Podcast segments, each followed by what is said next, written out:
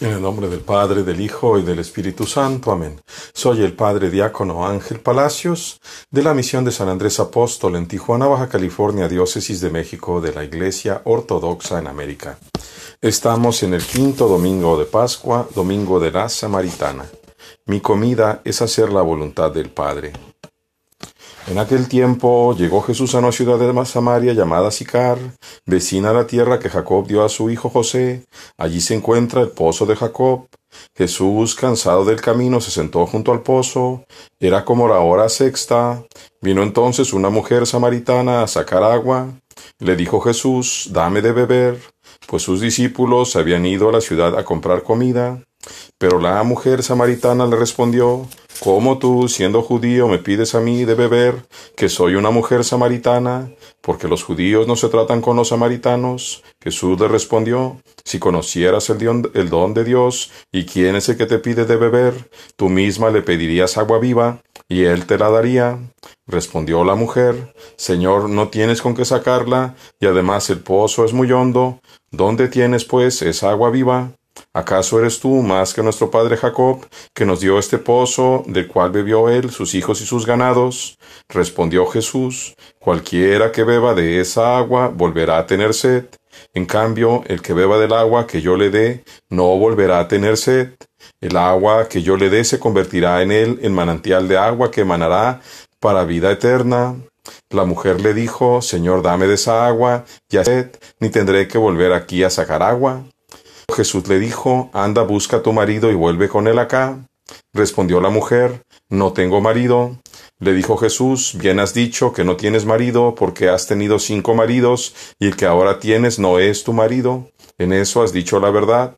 Le dijo la mujer, Señor, veo que eres profeta. Nuestros padres adoraron a Dios en este monte, y ustedes los judíos dicen que el sitio donde hay que adorar está en Jerusalén. Respondió Jesús, Créeme, mujer, que llegará el tiempo que ni en ese monte ni en Jerusalén adorarán al Padre.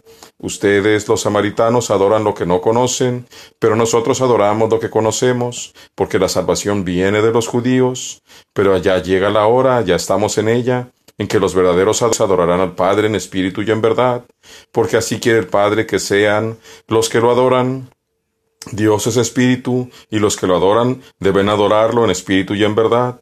La mujer le dijo, Yo sé que el Mesías, el llamado Cristo, está por venir. Cuando venga, Él nos revelará todo. Jesús le dijo, Yo soy el que te está hablando. En esto llegaron sus discípulos y se extrañaron que hablase con una mujer, pero nadie le dijo, ¿de qué quieres o por qué hablas con ella? La mujer, dejando allí su cántaro, corrió a la ciudad y vino la gente y dijo a la gente, vengan a ver un hombre que me ha dicho todo cuanto yo he hecho, ¿no será él el Cristo? Salieron pues de la ciudad y fueron a verlo. Entre tanto los discípulos le insistían, Maestro, come. Jesús les dijo, Yo tengo para comer un alimento que ustedes no conocen. Se decían los discípulos unos a otros, ¿le habrán traído de comer? Pero Jesús les dijo, Mi comida es hacer la voluntad del que me ha enviado y dar cumplimiento a su obra. ¿No dicen ustedes, dentro de cuatro meses será tiempo de siega? Pues bien, ahora yo les digo, levanten la vista y miren los campos, y vean que ya están blanqueando para la siega, ya el segador cobra su paga y recoge fruto para la vida eterna, y con esto el sembrador también participa en la alegría del segador. En esta ocasión se vale aquel refrán, uno es el que siembra y otro es el que cosecha. Yo los he enviado a ustedes a cosechar donde no se habían fatigado, otros se fatigaron y ustedes se aprovechan de su fatiga. Muchos samaritanos de aquella ciudad creyeron en él por las palabras de la mujer, que aseguraba, me ha revelado todo, todo cuanto yo hice. Y cuando llegaron a él los samaritanos le rogaron que se quedase allí. En efecto se detuvo dos días en aquella ciudad, con lo que fueron muchos más los que creyeron en él por haber oído sus palabras, y decían a la mujer, Creemos, ya no por lo que tú nos has dicho, sino por nosotros mismos lo hemos oído y hemos conocido que éste es verdaderamente el Salvador del mundo. Gloria a ti, Señor Jesús, gloria a ti. Qué profundo es este santo evangelio del teólogo San Juan. Qué profundo y qué hermoso. Quisiera hablar de tres cosas. Yo había pensado en hablar de una, pero voy a hablar de tres. La primera es esta. Se adorará al Padre en espíritu y en verdad. El Espíritu es el Espíritu Santo. Tenemos que ser movidos por el Espíritu Santo, que es el que nos concede el Padre para poder acercarnos a Él y a su Hijo Jesucristo. Si no nos concede el Espíritu Santo Dios Padre, no podemos acercarnos rectamente ni al Padre ni al Hijo. Y en verdad, el propio Señor Jesucristo dijo, yo soy el camino, la verdad y la vida. De forma tal que tenemos al Espíritu y a Cristo mismo, es decir, el Verbo eterno, para acercarnos al Padre, para adorarlo en espíritu y en verdad. Adoramos al Padre cumpliendo los mandamientos y eso me da oportunidad de ir a, la segunda punto de reflexión. El Señor dice, ustedes recogen lo que no han plantado, lo que no han sembrado, recogen las fatigas de otros. Y es un evangelio tan hermoso y tan comprometedor, queridos hermanos. Porque si hace dos mil años, en la plenitud de los tiempos, como dice San, eh, Pablo, era tiempo, como dice aquí, levanten la vista y miren los campos, están blanqueados para la siega. Si hace dos mil años está ya blanqueado para la siega, ¿qué hemos hecho nosotros? Ciertamente no somos responsables de dos mil años, pero yo con mis cincuenta y siete sí me pregunto, Señor, perdóname, perdóname porque he malgastado mi vida. Perdóname por no haberte dicho que sí desde el principio. Perdóname por haber pasado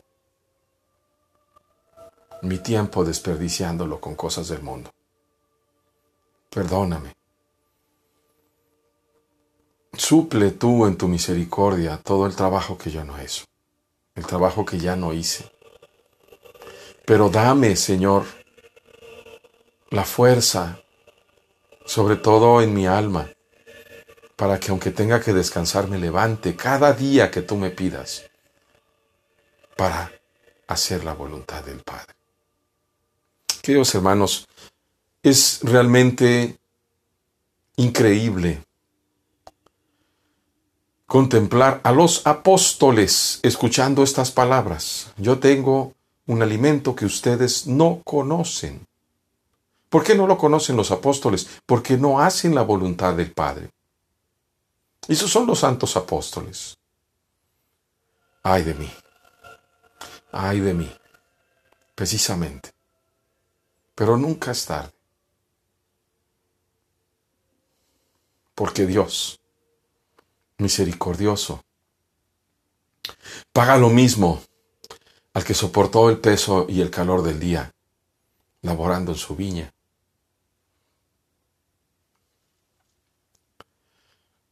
Que al miserable que se presenta en la última hora, que soy yo.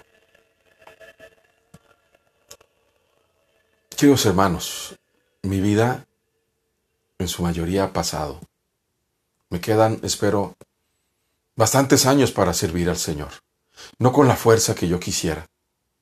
Pero ustedes, jóvenes, ustedes que me escuchan, escuchen al Señor. Yo tengo un alimento que ustedes no conocen. Mi alimento es hacer la voluntad del Padre.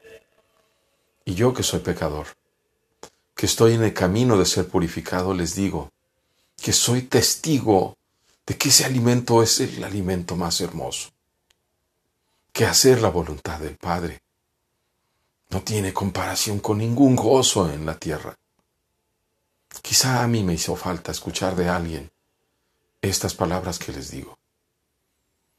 A ti te las digo, a ti que me escuchas, a ti, a quien te arde el corazón cuando escuchas estas palabras, a quien ves delante de mí un ejemplo que no debes de seguir. No te esperes a estar lleno de canas como yo. Si tienes juventud, ofrécela a Dios. Ofrécela a Dios. Permítele, pídele que te permita responder siempre con un sí. Bendito y alabado seas, Señor, porque así te ha parecido bien. Nuestro Padre no espera el mismo rendimiento de todos. En su misericordia se conforma cuando damos el ciento por uno de los talentos que nos ha dado. Aunque los talentos cambien entre cinco, entre dos, si en la última hora somos capaces de amar y de entregarnos, recibiremos también, sin duda, el premio de la vida eterna. Que Dios nos lo conceda a todos.